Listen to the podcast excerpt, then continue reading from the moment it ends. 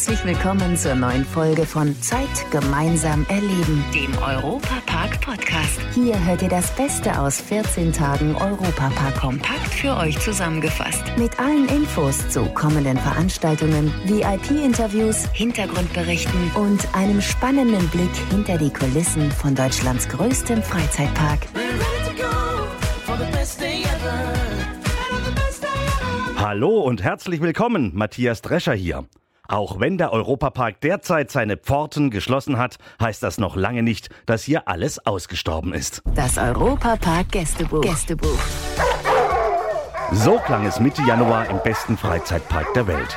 Die Rettungshundestaffeln aus der Region haben hier trainiert. Und dabei waren die Staffeln aus der Ortenau, Emmendingen, Tuttlingen, Karlsruhe, dem Breisgau, Rastatt und Ludwigshafen-Mannheim.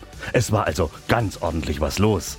Insgesamt über 120 Rettungshunde plus ihre Frauchen und Herrchen haben sich frühmorgens getroffen, um unter optimalen Bedingungen den ganzen Tag über zu trainieren.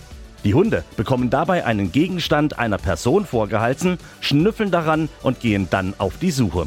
Susanne Kraft von der Rettungshundestaffel Johanniter Baden-Karlsruhe. Wir sind zwischen der Schweiz und Griechenland.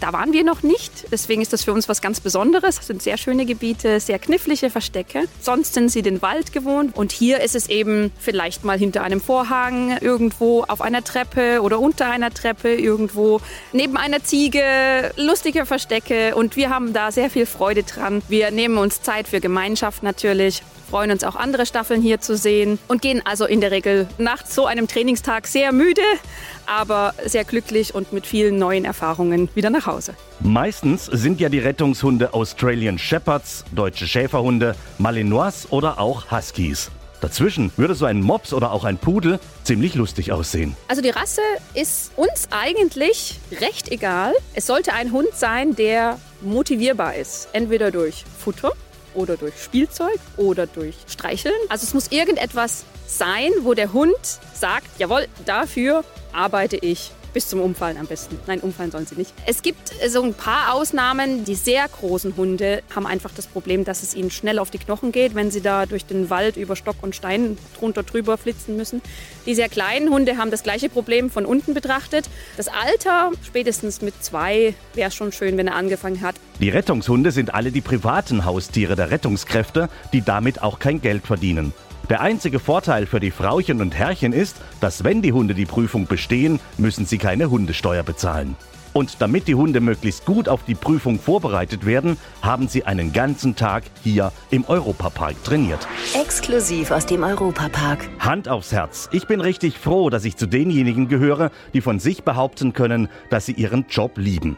Mir macht es einfach Spaß, hier im Europapark zu moderieren. Und ganz ehrlich, ich bin auch ein bisschen stolz darauf, dass ich im besten Freizeitpark der Welt im wahrsten Sinne des Wortes etwas zu sagen habe.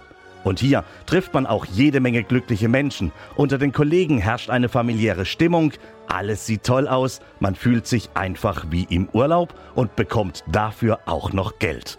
Wenn ihr jetzt auch Lust darauf habt, ist der Europapark sicherlich interessant für euch. Völlig unabhängig davon, welchen Beruf ihr bereits erlernt habt oder erlernen wollt sowie für diejenigen, die zu den Bewerbertagen im Europapark gekommen sind. Die waren bereits im Hotel Andalus und unser Reporter Domi Merz hat sich dort mal umgehört. Jan-Luca Bachmann, heute sind die Bewerbertage hier im Europapark. Was bedeutet das? Also wie läuft es heute ab? Es ist so, dass wir in den drei Tagen mehr als 500 Gespräche hier absolvieren werden mit den Kandidaten und da freuen wir uns schon riesig drauf. Bewerbertage heißt, man kommt hier an, hat in der Regel schon ein Gespräch vorab terminiert mit einem unserer Recruiter, kann aber auch gerne spontan vorbeikommen, hat dann seinen Vorstellungstermin und wenn die Eignung stimmt und wenn wir uns äh, wunderbar verstehen in dem Gespräch, dann winkt auch gleich der Arbeitsvertrag und den nimmt man dann idealerweise schon unterschrieben mit nach Hause. Sina Kinzel, du leitest das Recruiting-Team hier im Europapark. Das heißt, du bist ja quasi an der Front, wenn es auch um Bewerbungsgespräche und alles geht. Wie sind denn die Bewerber so drauf? Wir haben die, ähm, die Bewerber für den Europapark, die genau wissen, wo sie arbeiten möchten. Andere kommen einfach hierher ohne genaue Vorstellung. Über die freuen wir uns genauso, denn dafür sind wir ja hier. Da sind wir ja die Experten. So ein Profil viel, was man mitbringen soll, gibt es ja eigentlich gar nicht, weil der Europapark hat ja eigentlich alles an Jobs, das man so auf dem Arbeitsmarkt findet, oder? Ja, also die, die große Frage ist, was gibt es hier denn nicht? Von handwerklich-technischen Berufen, von gastronomischen Berufen, von Experten in der Hotellerie, Mitarbeitern, die den Freizeitparkbetrieb aufrechterhalten, von Mitarbeitern in der Personalabteilung, in der Marketing, in der Presseabteilung, in der Digitalabteilung. Bis auf den Zahnarzt können wir auch so gut wie jeden Beruf, den es gibt, hier irgendwie abbilden. Äh, und vielleicht kommt es ja mal noch, mal schauen. Kevin, als was bewirbst du dich? Ich bewerbe mich als Koch für eine Ausbildung. Mein Traumberuf von seitdem ich ein kleiner Junge bin, ist eigentlich Koch. Und vor allem in so einem Restaurant oder auch allgemein Hotel wie hier im Europapark ist einfach wunderschön. Am 10. März geht es schon weiter. Dann nicht hier im schönen spanischen Themenbereich, sondern in Rolantica in der Wasserwelt. Da suchen wir aber auch Stellen für alle Bereiche. Also da auch nicht abschrecken lassen. Oh, im Wasserpark, da, da möchte ich mich lieber woanders bewerben. Wir sind immer so aufgestellt, dass wir auch für alle Geschäftsbereiche beraten und unterstützen können bei der Jobauswahl. Und da könnt ihr auch gerne vorbeikommen am 10. März. Also, wenn ihr einen neuen Job sucht oder eine Ausbildung machen wollt, dann kommt einfach bei den nächsten Bewerbertagen im März in die Wasserwelt Rolantica. Auch wenn ihr nicht so genau wisst, welchen Job ihr mal ausüben wollt, überhaupt kein Problem. Ich bin mir sicher, wir finden genau das Passende für euch. Wir haben hier Profis, die helfen euch bei der perfekten Berufswahl. Der Europapark Erlebniskalender. Die neue Miss Germany. Wer dieses Jahr die Krone aufgesetzt bekommt, wissen wir natürlich noch nicht. Aber sicher ist, dass es auch im Jahr 2023 wieder eine Miss Germany geben wird und die Show dazu wird zum 21. Mal hier im Europapark sein. Bis dahin ist es auch gar nicht mehr lang hin, denn am Samstag, 4. März ist schon das Finale. Das Motto dieses Jahr The Female Celebration.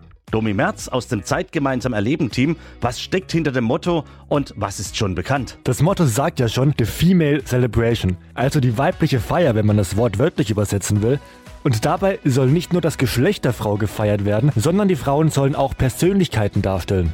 Von früher kennt man ja doch diese Klischees, dass es bei der Misswahl nur um Schönheit geht. Das ist mittlerweile aber nicht mehr so. Die zehn Finalistinnen stellen auch sich als starke Frauen mit starken Botschaften auf die Bühne. Und das ist dann auch der Jury ganz wichtig. In der sitzen dieses Jahr Ruth Moschner, Monika Meyer-Ivankan und der Chefjuror ist Bruce Danell. Moderieren werden wieder Frauke Ludowig und ihre Tochter Nele. Davor und danach gibt es noch eine Pre- bzw. Aftershow und das alles könnt ihr von zu Hause aus über Twitch verfolgen. Online wird Chill Andert moderieren, da könnt ihr dann unter anderem durch Umfragen interaktiv bei der Show mitmachen. Die Miss Germany, das Finale am 4. März ab 18 Uhr hier im beliebtesten Freizeitpark Deutschlands. Und zum Schluss des Podcastes gibt es noch Neuigkeiten für euch. Hinter den Kulissen von Deutschlands größtem Freizeitpark. Es wird ja momentan der neue Themenbereich Kroatien gebaut, in dem auch eine neue Achterbahn ihre Runden drehen wird. Tobi Siegwart aus der Europapark-Redaktion. Was geht? Dieser Tage wurde für die neue Achterbahn die erste Schiene montiert. Die ist circa 10 Meter lang und wiegt über dreieinhalb Tonnen. Heißt, jetzt fehlen noch 1375 Meter an Schienen und schon ist die neue Achterbahn fertig. Ja, ja, wie heißt es doch so schön? Jeder muss erst mal klein anfangen, um später hoch hinauszukommen. Wenn ihr wissen wollt, wie es mit der neuen Achterbahn weitergeht, einfach mal auf der Streaming-Plattform vom Europapark vorbeischauen. Die heißt WeJoy und dort gibt es eine Baudokumentation mit natürlich ganz vielen Bildern und Eindrücken. 2024 werden wir dann auch das erste Mal mit der Achterbahn fahren können. Das war der Europapark-Podcast. Noch mehr Infos und Berichte aus Europa und Deutschlands größtem Freizeitpark gibt es jeden Tag beim Europaradio auf europa.radio und samstags vormittags auf Schwarzwaldradio. Bundesweit auf DAB Plus, per Web und in der App. Vielen Dank fürs Zuhören und bis zum nächsten Mal bei Zeit gemeinsam erleben, dem Europapark-Podcast.